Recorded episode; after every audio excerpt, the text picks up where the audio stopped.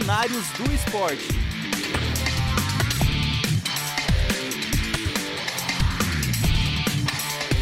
Olá, você que se liga aqui na Rádio Ninter, seja muito bem-vindo em mais um programa Cenários do Esporte. Eu sou o professor Emerson e quinzenalmente estamos aí ao vivo toda quinta-feira, juntamente com o professor William e demais convidados da área esportiva para tratar de temas relacionados ao esporte.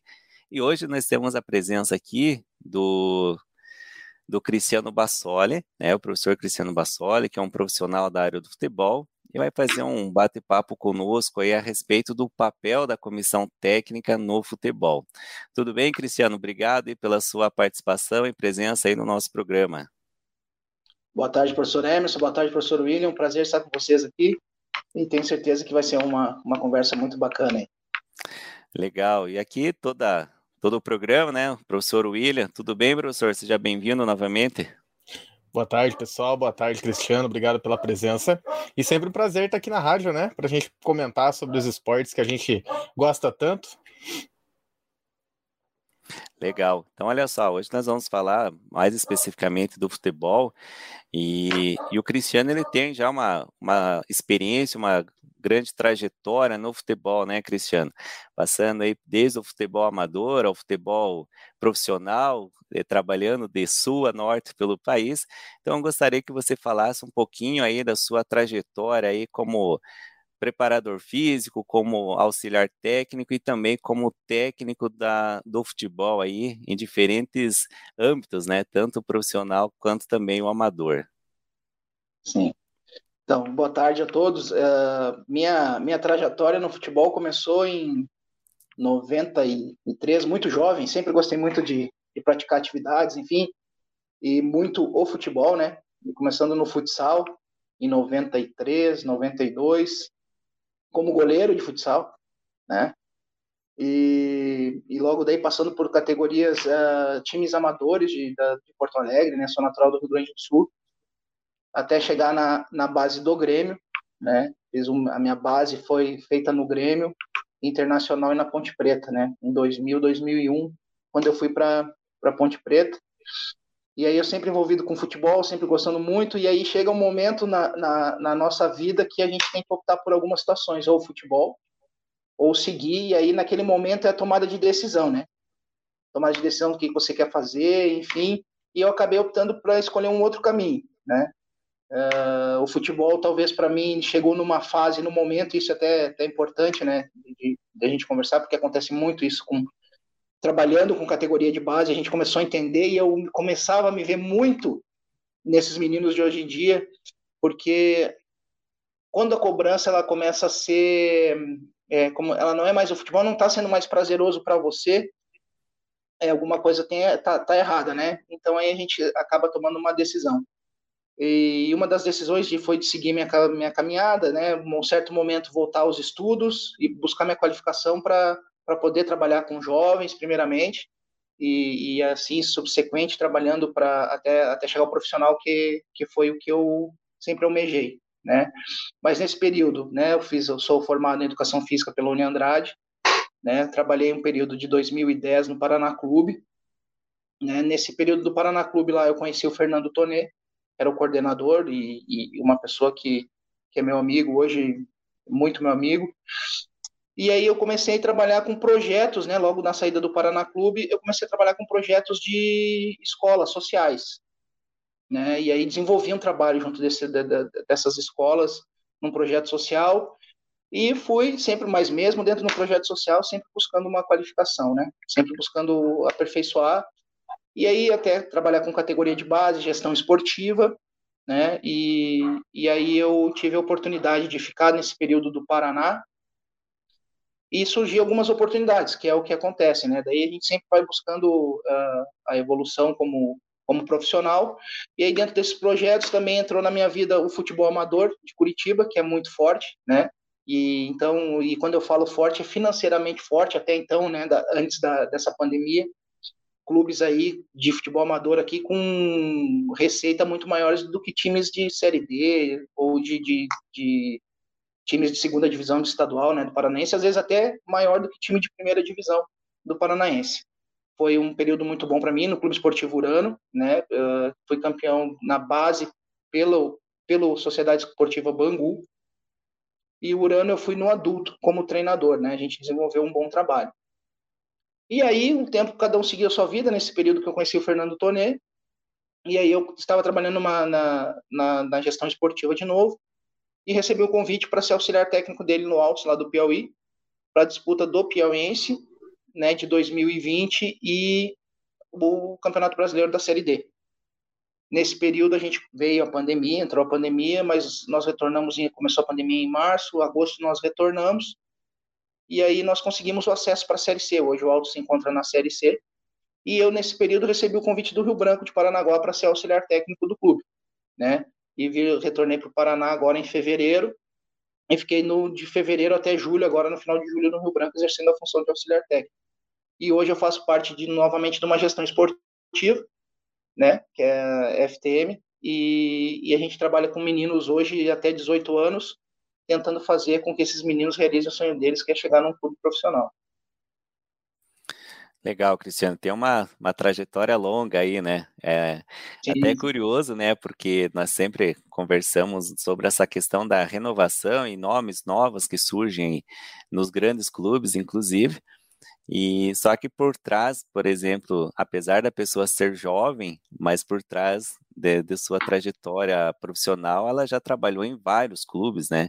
Um exemplo é o próprio Sim. Thiago Nunes, que não tem nem 40 Sim. anos, mas já passou por mais de 20 clubes aí durante sua carreira, né? Sim. né? Claro, começou muito jovem como treinador, então muitas vezes há nomes que que despontam, né, no, nos grandes clubes e, e fica é, digamos, mais propícia à própria mídia né, esportiva, mas Sim. por trás né, da, desses profissionais eles já têm uma longa trajetória aí, passaram por diferentes campos, né, como você mesmo mencionou, desde categorias de base, às, às vezes futebol amador, é, e até chegar ao, ao futebol profissional.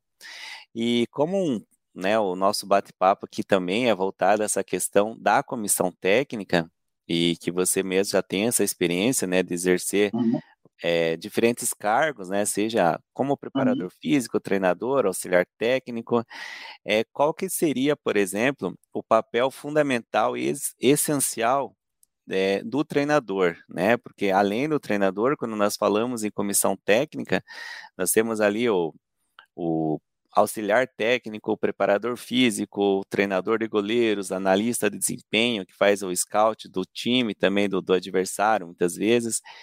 É claro que isso pensando aí no, nos clubes de pontas, né? É, quando uhum. nós tratamos aí de clubes até mesmo de menor expressão, é, existem todos esses profissionais ou sobra aí para o auxiliar técnico realizar todo esse trabalho ali, às vezes como preparador de goleiro, às vezes como o analista de desempenho da equipe, como que funciona? Eu, eu, eu, eu acredito que tenha a realidade, né, tenha muito disso ainda. Mas o que eu vivenciei, eu, por exemplo, o clube que nós, no, falando justamente do Altos, nessa campanha que nós tivemos no acesso, é, eu era o responsável pela análise do adversário, porque nós não tínhamos um analista de desempenho. Então, eu, como auxiliar técnico dele, eu tinha essa responsabilidade de analisar os adversários e na preleção no dia do jogo, a parte da análise do adversário era feita por mim. Ele falava, uh, o, o, o, Fernando passava as, as, questões do jogo que ele gostaria, questão técnica e questão tática, e a parte da, dos, dos adversários era feita por minha análise, né? Por mim, e, e a gente sempre, quando precisa de alguma coisa, a gente tem que estar sempre atento, né? O, o auxiliar técnico, ele é o braço direito do treinador, né? Na hierarquia, né? É o treinador, o auxiliar técnico, mas a gente tem que estar atento na questão com o atleta de um DM, ver como está a questão da preparação física, como que o atleta está, para poder passar para o treinador, às vezes, a melhor opção, né? E, e você está preparado quando ele, ele perguntar a sua, a sua opinião. Na verdade, assim, o treinador, ele decide, né? Ele é o que, é é o que toma as decisões, mas tendo pessoas que te deem liberdade de trabalhar e você poder trocar essas ideias, é, é sempre muito bom.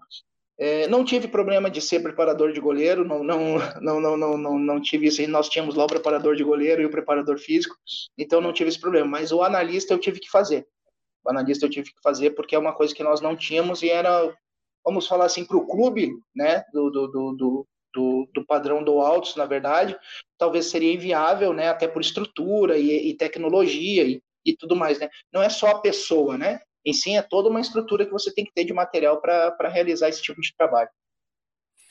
Legal, e até porque, né, Cristiano, é, muitos clubes, é, ao contratar um treinador, ele não contrata só o técnico, né, mas vem toda uma equipe multidisciplinar com ele, né, e que muitas vezes eles formam essa comissão técnica para trabalharem sempre juntos, né, e aí nesse caso aí podemos citar o com o técnico, né, o auxiliar técnico, como você falou, que é o braço direito ali do treinador, é, geralmente, alguns têm na comissão o próprio preparador físico e também alguns o próprio analista de desempenho.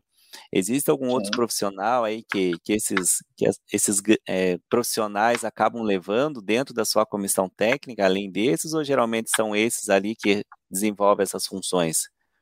Quando o clube, quando o clube contrata uma comissão, né, é, geralmente, hoje em dia está indo fisiologista também, né, o fisiologista está indo analista de desempenho, é, tem, tem, tem, tem acontecido dessa forma, mas geralmente, geralmente é o treinador, o auxiliar, o preparador físico, o preparador de goleiro, agora o analista e agora mais recentemente o, o fisiologista também. Alguns clubes já, já levam. Né? Até a gente tem, tem um fato curioso, né? O, a questão, a gente falando de renovação de contrato, e aí entra a questão do analista. O, o De Bruyne do, do, do De Bruyne do City, ele usou um analista de desempenho para renovar o contrato dele, porque são números, e ele mostrou os números dele e renovou muito mais, um valor muito mais alto do que um empresário fosse negociar para ele. Né? E aí ele usa, né? Ah, o empresário, o empresário não sabe meus números, né? O analista sabe. Então, é, foi uma novela, ele lançou essa, essa nessa última temporada aí que foi muito muito interessante. E realmente é, é um, o analista está crescendo muito nisso, né? Porque o analista ele, ele não vê só número, né? Ele analisa toda a parte de estratégia de jogo, né? Não é só número. É isso mesmo. Até até é uma área que está crescendo muito, né? Dada a importância Sim. do papel que o analista de desempenho tem, o, o, scout é um algo assim que já existe há mais tempo, mas esse trabalho de forma mais aperfeiçoada ali por um profissional específico para isso, né? E hoje com a, toda a tecnologia que, que temos, né, no, no esporte e ali no futebol não é diferente. Né? Então, todo esse trabalho que é realizado, as análises estatísticas que são desenvolvidas pelo, pelo analista de desempenho, e aí tanto para os atletas de sua equipe, como também estudar o atleta adversário, né? Um pouco mesmo desse trabalho que você desenvolveu ali, de estudar o adversário e passar quais eram os pontos fortes da equipe, os pontos fracos, e, e muitas vezes específico de algum dois jogadores, né? Bom, mudando Exato. um pouquinho de, de assunto claro. ali, mas não fugindo do, do, nosso tema, que é o futebol, até para trazer o, o, o William aí para o nosso bate-papo, e depois você que é um profissional atuante da área, também gostaria que você comentasse sobre isso, é, uhum. porque desde 2014, quando aconteceu aquele fato lá do aquele jogo histórico, né, da seleção brasileira perder para uhum. a Alemanha, né, de 7 a 1, e a imprensa esportiva citou muito essa questão ali é, de uma possível reciclagem dos treinadores brasileiros. É uma possível renovação com alguns jovens, enfim, treinadores que, que deveriam surgir e ganhar espaço aqui no, no cenário nacional. E, e, aí nós tivemos, inclusive, alguns nomes que surgiram, alguns com resultados relevantes, outros nem tantos, mas também, né, como o futebol brasileiro ele tem aquela cultura do resultado a curto prazo, alguns clubes ainda buscaram aí no, nos treinadores ainda mais experientes é, casos para tentar resolver algumas soluções. E aí, durante esse período, desde 2014, eu pergunto para vocês aqui o que, que vocês observam que, que, que mudou no cenário brasileiro, né, em relação aos treinadores, e, e também como que um clube deve fazer e aí essa pergunta já direcionada a, ao Bassoli, é quando vai escolher um treinador aí para comandar a sua equipe, né? Seja um, uma equipe de primeira divisão, segunda divisão, quais são os princípios aí e, e e tópicos que a equipe deve, que o clube deve levar em consideração para a escolha desse treinador. Pode começar com o William, né, William, para participar aqui da, do nosso bate-papo. Bom, analisando um pouquinho desde 2014 até hoje, né, eu, eu vejo que a gente passou por alguns momentos, não sei se uh, todos enxergam da mesma forma, mas a gente passou por dois momentos distintos. Houve-se essa conversa de, de renovação, de renovar, uh, de dar oportunidade para técnicos mais jovens, técnicos mais com ideias de jogo diferentes, mais audaciosas, uh, e aí isso perdurou durante alguns anos, mas não houve aquela força efetiva para realmente uh, fazer as mudanças, né? Logo ali em 2016, 2017, a gente já percebeu que a maioria dos times profissionais já, já contavam de novo com técnicos experientes, técnicos já conhecidos no cenário.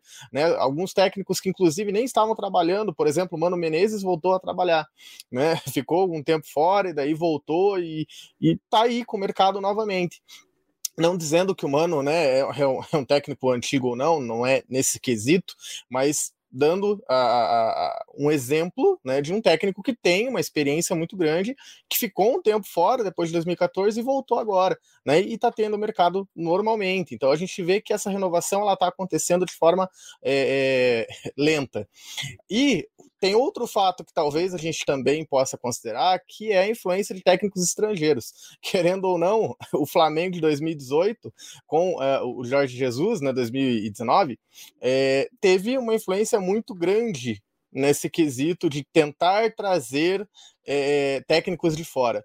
Ele veio, formou um time muito forte, muito competitivo, com diferencial, que era um time extremamente ofensivo, coisa que nós aqui com o próprio Cristiano né, comentou, é, antes do, do, início do programa, nessa questão ali de times que se defendem demais, time que é uma característica de muitos times brasileiros, e o Jorge Jesus veio e trouxe um time extremamente ofensivo, jogando para frente, né? É, e isso fez com que ou houvesse essa nova fase, né? O Brasil utilizando muito técnicos de fora. A gente vê o próprio técnico uh, do, do Palmeiras, que é um técnico português, até times de menor expressão, times que hoje não vivem uma fase tão boa, estão usando técnicos estrangeiros, né? Eu posso citar, inclusive, o Curitiba, que está aí com um paraguaio.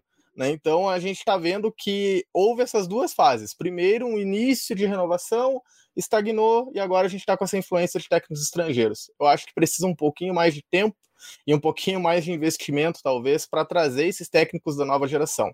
Os que estão é, atuando no, no, no, futebol brasileiro, eu acho que ainda estão competitivos, ainda tem algo para acrescentar, mas de fato a renovação, para mim, ela é necessária. É, professor William, eu consegui compreender bem uh, o, o que você passou. E, professor Emerson, caso eu, eu responda algo fora, eu, eu lhe compreendi a sua pergunta, mas falhou um pouco para mim, tá? Mas, assim, uh, quando o Brasil per perde aquela Copa, existe toda uma, uma pressão, na verdade, para uma reformulação, porque foi assustador. Né? Gente, nós ficamos né, né, assustados, né? E aí, esses tempos, eu vi o Filipão falando que para ele também foi algo muito que, para ele, na carreira dele, foi, foi uma coisa horrível que aconteceu. Mas, assim, eu, por exemplo, hoje eu tô eu faço a licença A da CBF, né?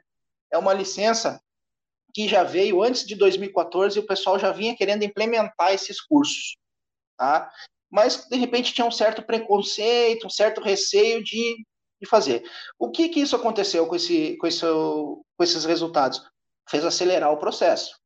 Opa, tem alguma coisa errada, a gente tem que achar o que que é. E aí, o que, que, a gente começou a fazer? Começou, a CBF começou a colocar esses cursos, nível C, B, A e Pro. Hoje, quando você vai para um curso desse, você encontra um cara do nível inferior até um treinador é, mais destacado. Eu tive como colega na minha licença, eu tive o Tcheco, que hoje é do Cascavel, por exemplo, foi ex-atleta, né, um excelente profissional, excelente jogador, e está fazendo excelente trabalho no Cascavel. Então, assim, os pensamentos, eles são individuais. A gente não. É muito difícil dentro do curso, porque eu chego com uma ideia o Tcheco tem uma outra e aquela visão de muitos uh, profissionais assim que treinaram muito tempo de uma forma, eles estão vendo de, de um outro lado como é que funciona, porque eles só executavam. E hoje eles têm que ensinar, eles têm que passar, eles têm que Então, assim, e esse período todo é de ajuste, desde esse período todo.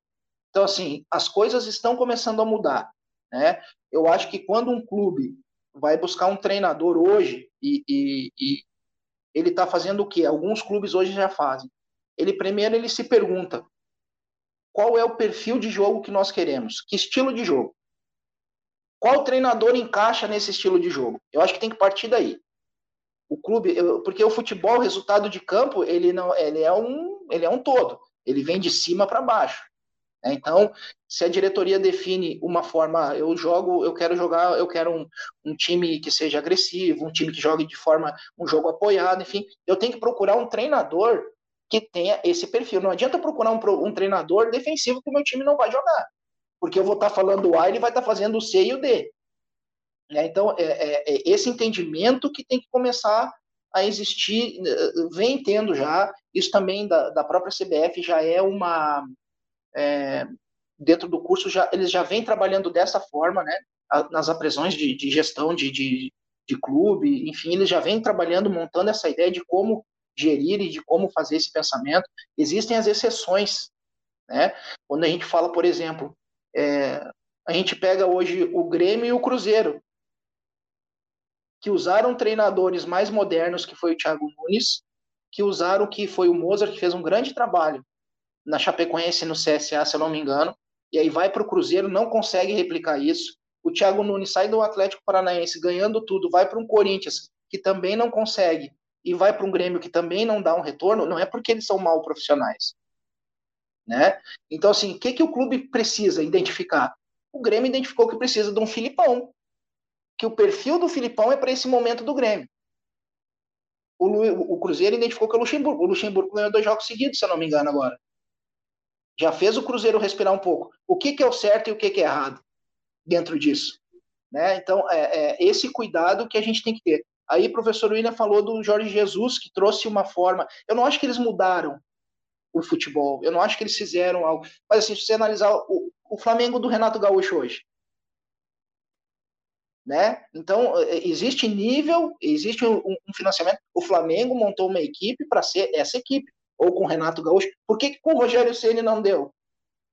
E aí a gente vai vendo as características de cada um. Ah, será porque o Renato é um cara mais flexível, é o cara mais próximo do atleta, é um cara que é um gestor, mas é um gestor amigo, ou é só aquele gestor, né, o, o um treinador que seja só um gestor, mas não tem um contato com o atleta. Ele vai faz o trabalho dele e não é só isso. Né? Tu está convivendo com aquelas pessoas dia a dia e você tem que extrair dela o máximo dela. E para você extrair o máximo dela, você vai estar tá estressando essa pessoa todo dia e vai chegar uma hora que essa pessoa vai dizer, opa, então você tem que saber também lidar com esse tipo de situação. O, o próprio Palmeiras, eu uh, teve Palmeiras e São Paulo agora. O Palmeiras fez um jogo absurdo. E o futebol hoje se tornou um perde pressiona. Quem perde pressiona mais rápido e mais forte é o que está tá tendo vantagem. Foi o que o Palmeiras fez contra o São Paulo. Né? Então, o, o, o que o técnico estrangeiro tem? Eles sempre, historicamente, mesmo a Itália, mesmo quando a Itália é especialista em linha de quatro, a Itália começou com aquela história de três zagueiros e tudo mais, mas ela sempre foi muito ofensiva. Ela, a, a, o, o, perfil do treinador europeu, né? Ele é mais ofensivo que o brasileiro que está mudando agora. O Brasil sempre teve atletas de nível para jogar ofensivamente, mas em determinado momento o que, que aconteceu, né? Então assim, eu vejo que os treinadores europeus sempre foram mais acostumados com essa questão de atacar do que o próprio brasileiro. O brasileiro, e a gente aconteceu muita coisa nesse período para cá, quantos tempos, campos de várzea, vamos dizer assim, nós tínhamos e não temos mais? Quantas crianças a gente vê na rua jogando descalço, nós não vemos mais, né? Então, isso é uma, é uma coisa que eles treinavam sozinho, e a, e a, e a criança ia ia, ia desenvolvendo né, as habilidades dela muito so, sozinha e naturalmente. Né? Então, isso também é uma, uma questão também que muda. Por exemplo, com essa questão da pandemia, esses dois anos de pandemia, vamos colocar dois anos, um período desses meninos de 18, 17, 15 anos, eles optaram por outras coisas, não mais o futebol. Então, pega um menino que você trabalhou dois anos atrás e volta a trabalhar com ele agora, que está flexibilizando um pouquinho mais, o menino está, ele ficou estagnado, né? Então, é todo esse tipo de processo que a gente tem que entender. Então, desde o treinador, do clube a, a, a forma de jogar. É entender o que, que o clube quer e que tipo de jogo ele quer jogar. E é até curioso, né, Cristiano, porque, por exemplo, a gente, enquanto um, um telespectador, um torcedor, quer ver um, um jogo bonito, podemos dizer assim, né? Um jogo, a princípio, mais ofensivo, mas também, pensando no, no aspecto de torcedor, você quer que teu time ganhe. Independente se vai jogar bonito ou feio, você quer que teu time ganhe né? Claro, quando você vai assistir um outro jogo de futebol do qual você não torce para nenhum deles, aí você quer um jogo ofensivo, de preferência lá que dê 7 a 7, 6 a 5, que é algo praticamente impossível no futebol de hoje em dia. Mas se a gente analisar essa questão dos resultados mesmo, vem muito é, conforme você mencionou, né? O perfil do, dos jogadores que aquele clube tem.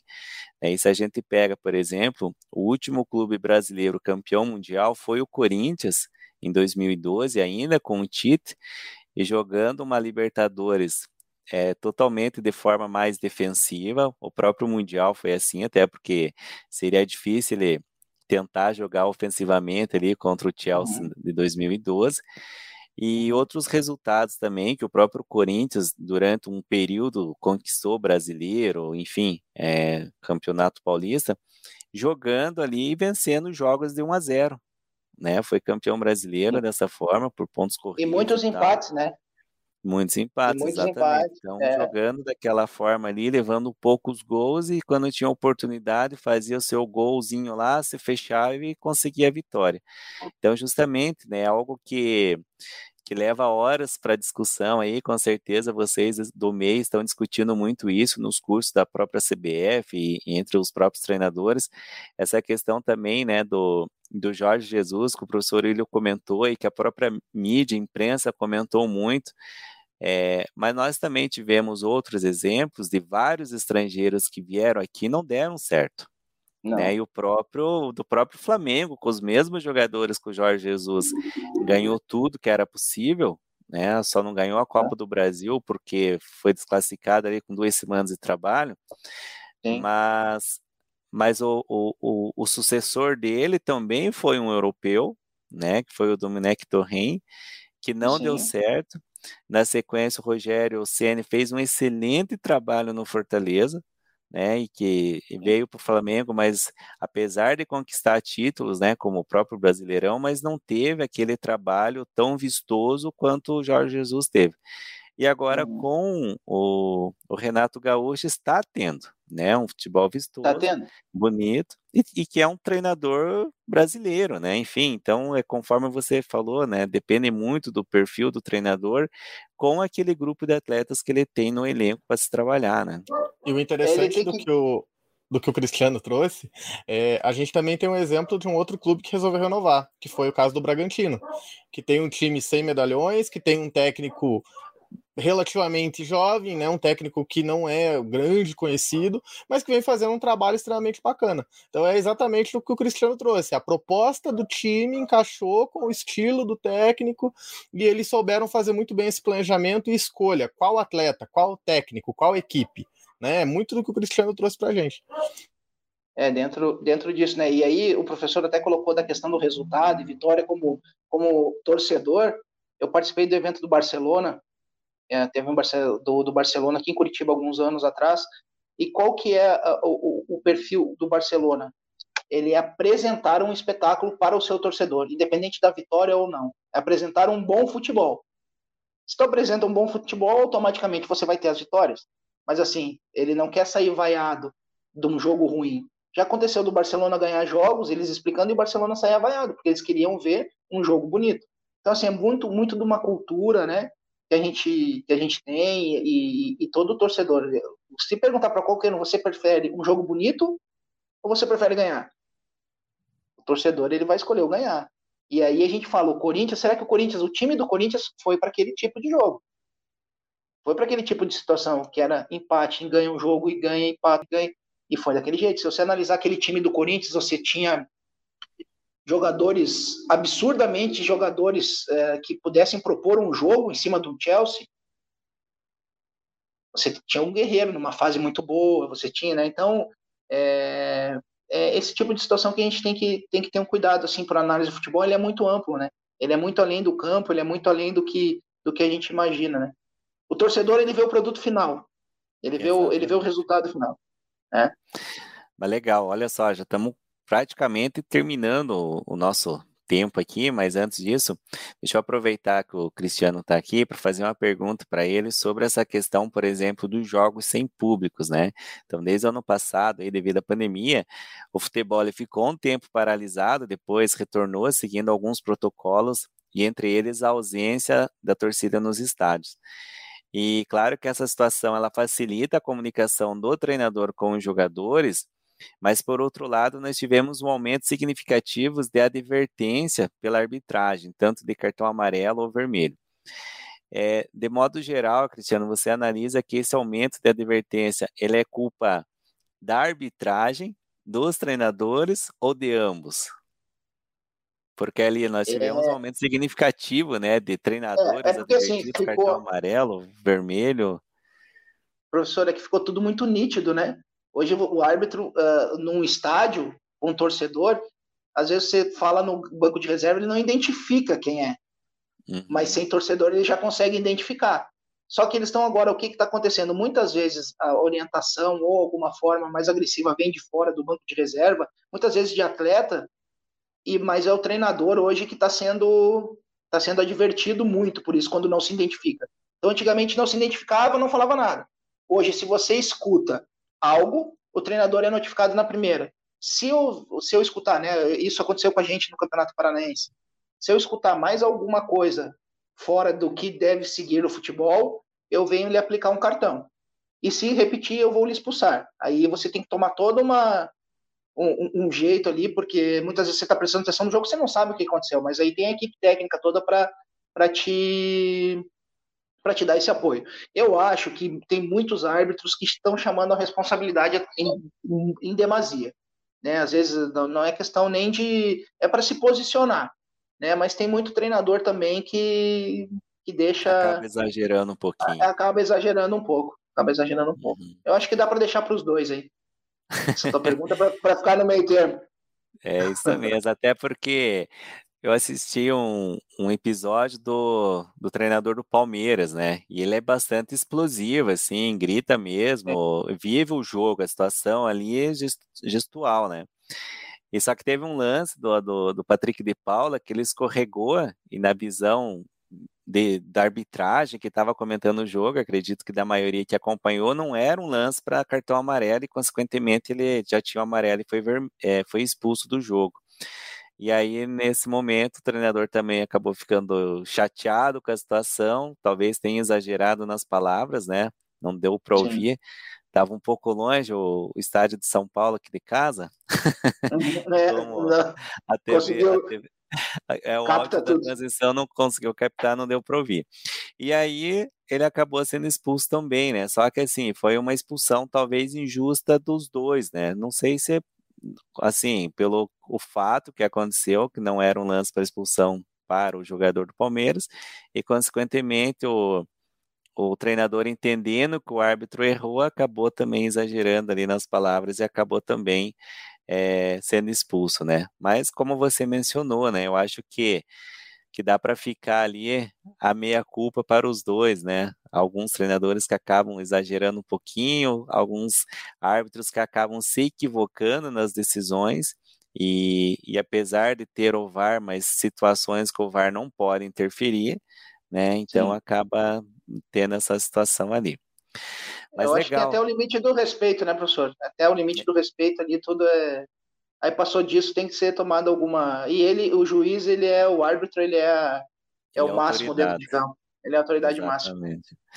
Mas legal, Cristiano, muito obrigado pela sua participação, enriqueceu muito o nosso bate-papo, você tendo essa experiência, conhecimento do, do campo, vivendo diariamente ali como auxiliar técnico em diferentes espaços, né, é, geográficos também, a vivência no norte do país, aqui no sul, e, e agora no, no meio termo do mapa, né? Aqui no. No meio termo do mapa. É e também aí. agradecer aí o professor William, sempre com grandes contribuições, participando conosco aí dos bate-papo. muito interessante. Tenho certeza contribui muito com aqueles que assistem e gostam do, dos temas que nós trazemos. Eu agradeço, agradeço gente. Né, que, que muito obrigado, muito, muito obrigado pelo convite, professor Emerson, professor William. Foi um, um, prazer muito grande conversar com vocês. A gente sabe que o futebol é um assunto que se vai expandindo, vai deixando e você vai conversando, é, é, é muita coisa. Mas muito obrigado pelo convite, foi um prazer enorme estar com vocês aqui conversando. Legal, obrigado também a você que acompanhou. Um grande abraço e até a próxima. Tchau.